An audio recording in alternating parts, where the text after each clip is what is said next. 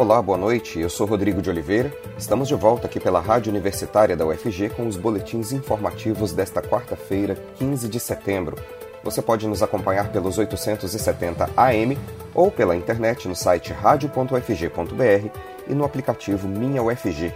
Os boletins da Rádio Universitária estão disponíveis também em formato de podcast nas principais plataformas digitais. A CPI da Covid no Senado ouviu hoje o lobista Marconi Albernaz de Faria. Marconi é apontado pelos senadores como um lobista que atua para Precisa Medicamentos, empresa que se tornou alvo da CPI por conta da negociação suspeita para a venda da vacina indiana Covaxin. Mensagens em posse da CPI também apontam que ele teria participação em um eventual esquema de corrupção para favorecer a Precisa Medicamentos em um processo de compra de testes de detecção de Covid pelo Ministério da Saúde. Marconi reconheceu durante o depoimento que mantém uma relação muito próxima de amizade com Jair Renan, o filho 04 do presidente Jair Bolsonaro. O lobista confirmou à CPI que já comemorou um aniversário em um camarote de propriedade de Jair Renan, localizado no estádio Mané Garrincha, em Brasília e que o ajudou na abertura de sua empresa.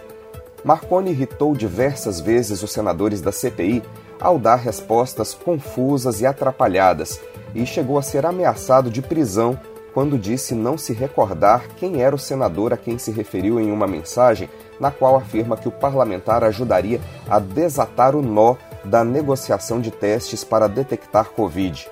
Em outro momento, o lobista usou o direito concedido por um habeas corpus para permanecer em silêncio e não responder sobre a atuação da ex-mulher de Bolsonaro, Ana Cristina Siqueira Vale, na indicação de pessoas para o governo.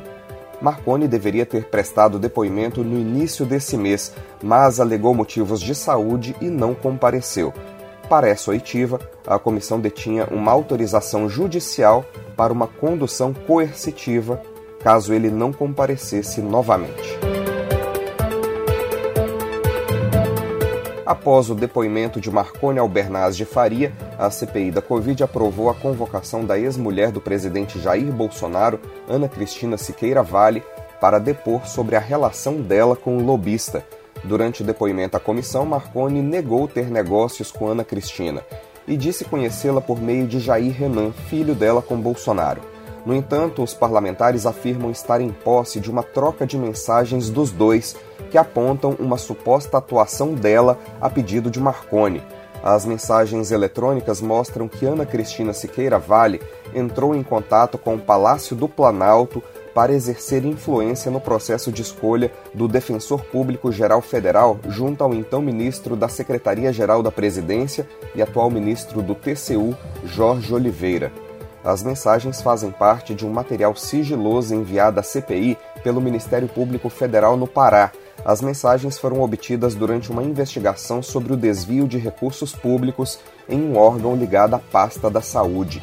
O senador Alessandro Vieira disse que a relação próxima de Marconi com a ex-esposa de Bolsonaro deve ser amplamente esclarecida, com vistas a examinar potencial atuação ilícita de ambos no contexto da pandemia. Instituto Butantan conclui a entrega das 100 milhões de doses de vacinas contra a Covid contratadas pelo Ministério da Saúde. O Butantan confirmou o envio do restante das vacinas nesta tarde. Foram 5 milhões e 100 mil doses da Coronavac entregues ao governo federal nesta quarta-feira. O anúncio foi feito agora há pouco pelo governador de São Paulo, João Dória, que disse que o Instituto também substituiu as 8 milhões de doses da Coronavac que foram colocadas em quarentena recentemente pela Anvisa, Agência Nacional de Vigilância Sanitária. E Goiânia começou ontem a aplicar, sem a necessidade de agendamento, a dose de reforço contra a Covid na população acima de 70 anos que recebeu a segunda dose há pelo menos seis meses. Mais informações com o repórter Delfino Neto. Boa noite, Delfino. Boa noite, Rodrigo. Goiânia começou nesta quarta-feira, dia 15, e vai continuar a partir de amanhã, a aplicação da dose de reforço contra a Covid-19 nas pessoas acima de 70 anos de idade que receberam a segunda dose há mais de seis meses e em pessoas imunossuprimidas com idade acima de 60 anos de idade e que tomaram a segunda dose há mais de 28 dias. Além deste grupo, os adolescentes acima de 17 anos e os jovens de 12 a 16 anos com deficiência, gestantes e puérperas também começaram a ser vacinados com a primeira dose do imunizante. Vale ressaltar que a dose de reforço é para todos os idosos acima de 70 anos, independentemente do laboratório da dose em que eles tomaram. Reforçando, pessoas acima de 70 anos que receberam as duas doses há mais de seis meses e pessoas imunossuprimidas com idade acima de 60 anos que tomaram a segunda dose há mais de 28 dias. Para saber os locais de vacinação, que não há necessidade de agendamento, basta acessar o site da Prefeitura ou o portal Imuniza Gin. Eu sou Delfino Neto para a Rádio Universitária. A União Europeia anunciou que vai doar 200 milhões de doses de vacinas contra a Covid a países mais pobres até meados de 2022. A União Europeia tem vacinas contra a Covid suficientes para garantir uma terceira dose a toda a população, caso seja necessário. No discurso do Estado da União Europeia, a presidente da Comissão, Ursula von der Leyen, traçou as prioridades para o próximo ano e disse que o combate à pandemia continua no topo das preocupações. O bloco quer acelerar a vacinação nos países mais pobres e, para isso, vai doar mais de 200 milhões de doses até meados do ano que vem. Cinco cidades goianas sofrem com rodízio de água. O revezamento é feito por bairros ou horários devido ao alto consumo e ao baixo nível dos mananciais. Vamos saber mais informações com a jornalista Maria Cristina Furtado. Boa noite, Maria Cristina. Boa noite, Rodrigo. Boa noite, ouvinte da Rádio Universitária. A crise hídrica formada em razão da baixa vazão nos mananciais na região centro-oeste já é responsável pela dificuldade no abastecimento de água em pelo menos cinco municípios de Goiás. Desde a última segunda-feira, as cidades de São Luís do Norte, Goianésia e São Luís de Montes Belos são atendidas em sistema de rodízio pela Saneago. Além delas, a partir da próxima quinta-feira, o mesmo método será utilizado em Crixás. O problema também ocorre em Caldas Novas, cujo serviço é feito por uma companhia municipal já há três semanas.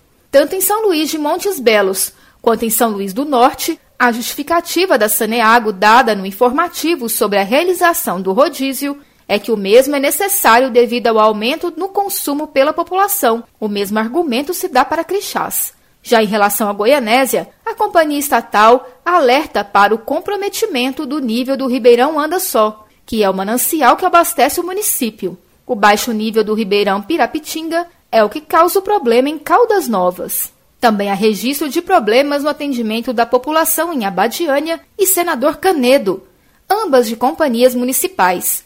Neste último caso, os moradores do conjunto Morada do Morro têm ficado sem água. A Agência de Saneamento de Senador Canedo, Sanesc, informa que está na fase final das obras do Lago Bom Sucesso, que aumenta em 20 vezes a capacidade de armazenamento de água, a companhia completa que o problema no abastecimento ocorre devido ao aumento no uso nos feriados e finais de semana. O alto consumo também é explicação do serviço de abastecimento de água e esgoto de Abadiânia para a falta de água em bairros mais periféricos. Quanto às demais cidades, ainda não há previsão da Ceneago em aumentar a quantidade de municípios com a limitação no serviço. O Ministério Público do Estado de Goiás pediu a relação das cidades com maior risco na crise hídrica mas a companhia pediu até o próximo dia 20 para responder ao pedido. É com você, Rodrigo. Incêndio próximo ao Vale da Lua, na Chapada dos Veadeiros, já destruiu uma área correspondente a 8 mil campos de futebol.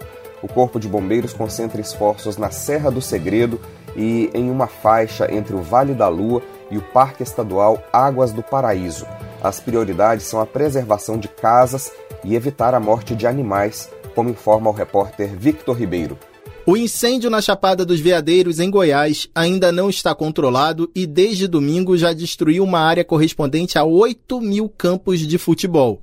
A suspeita dos bombeiros é que o fogo tenha começado na trilha que dá acesso ao Vale da Lua, um dos locais mais visitados na região.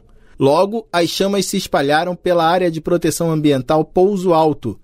Nessa terça-feira, os esforços se concentraram na Serra do Segredo e em uma faixa entre o Vale da Lua e o Parque Estadual Águas do Paraíso. As prioridades são a preservação de casas e evitar a morte de animais, principalmente perto da Cachoeira do Segredo, um dos principais pontos turísticos da Chapada e onde existe maior concentração de moradores um helicóptero do Corpo de Bombeiros de Goiás e dois aviões do ICMBio, Instituto ligado ao Ministério do Meio Ambiente, estão no local, junto com uma força-tarefa com mais de 150 profissionais, entre bombeiros militares do Estado, brigadistas e voluntários. O Vale da Lua foi reaberto nessa terça, enquanto o acesso à Cachoeira do Segredo foi fechado. Os parques Nacional da Chapada dos Veadeiros e Estadual Águas do Paraíso permanecem abertos aos visitantes. O Instituto Nacional de Meteorologia declarou alerta laranja de perigo devido ao clima seco na região. Não existe previsão de chuva e os termômetros vão se aproximar dos 40 graus durante toda a semana. Além do calor, a umidade relativa do ar pode chegar a 10% todos os dias até sábado. O Parque Nacional da Chapada dos Veadeiros faz parte do roteiro internacional de turismo ecológico e é patrimônio da humanidade. Da Rádio Nacional em Brasília, Vitor Ribeiro.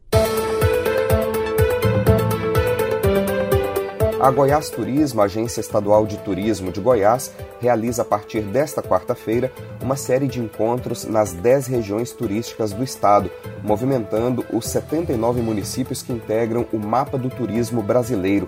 Os encontros são promovidos pela Goiás Turismo em parceria com o Sebrae, com o objetivo de discutir a governança com gestores públicos e empresários. A ideia é fortalecer o turismo e os negócios locais. A série de encontros começa hoje por Quirinópolis.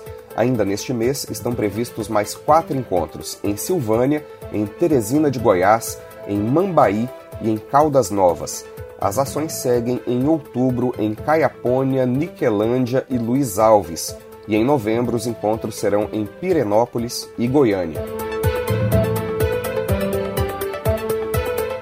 IPEA aponta que famílias com baixa renda tiveram inflação mais alta em agosto. No mês passado, os itens mais consumidos por famílias com menor poder aquisitivo tiveram alta de 0,91% como informa a repórter Solimar Luz.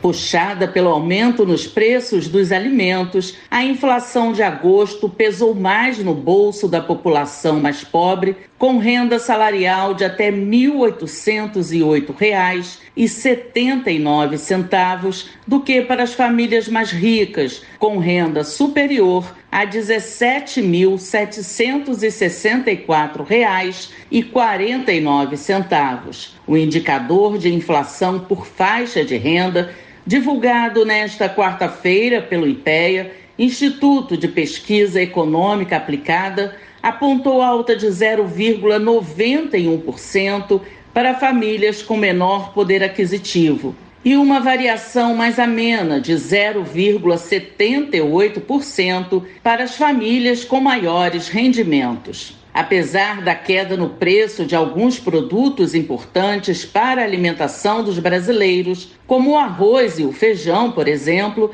as famílias com renda mais baixa sentiram no bolso e na carteira o aumento no preço de proteínas animais, especialmente o frango, que apresentou alta de 4,5%. Já para os mais ricos, apesar da queda de aproximadamente 11% no valor das passagens aéreas, a alta foi puxada por reajustes do etanol, combinados com a alta nos preços dos automóveis novos e dos serviços de aluguel de veículos. Ainda que em menor intensidade, Os aumentos de 1,1% da energia elétrica, de 2,7% no preço do gás encanado e de 2,4% do botijão de gás fizeram com que o Grupo Habitação fosse o responsável pela terceira maior contribuição à inflação de agosto para todas as faixas de renda pesquisadas. Da Rádio Nacional no Rio de Janeiro, Solimar Luz. Governador Ronaldo Caiado sancionou o projeto de lei que reajusta o salário dos professores, agentes administrativos e servidores temporários da SEDUC, a Secretaria de Estado da Educação. O reajuste é de 7,2% para os professores nível P3 ou P4 e servidores administrativos, e de 4,52% para o servidor que se aposentou ou recebe pensão referente ao cargo de professor P1, P2 ou do quadro transitório. O projeto de lei também autoriza a criação do auxílio aprimoramento continuado. Cada servidor da ativa vai receber um valor mensal de 500 reais para cobrir despesas com seu aprimoramento educacional e profissional continuado. Os gastos podem ser com aquisição de livros, manuais, revistas ou para custear a participação em cursos, seminários, palestras, workshops, simpósios e congressos. O benefício será pago a partir da folha de outubro. Complexo de sítios arqueológicos de Serranópolis, no sudoeste goiano, deve receber mais de um milhão de reais para investir em ações de preservação e pesquisa. A jornalista Maria Cristina Furtado tem as informações para a gente. Complexo Arqueológico de Serranópolis receberá um milhão e meio de reais em ações de preservação e pesquisa.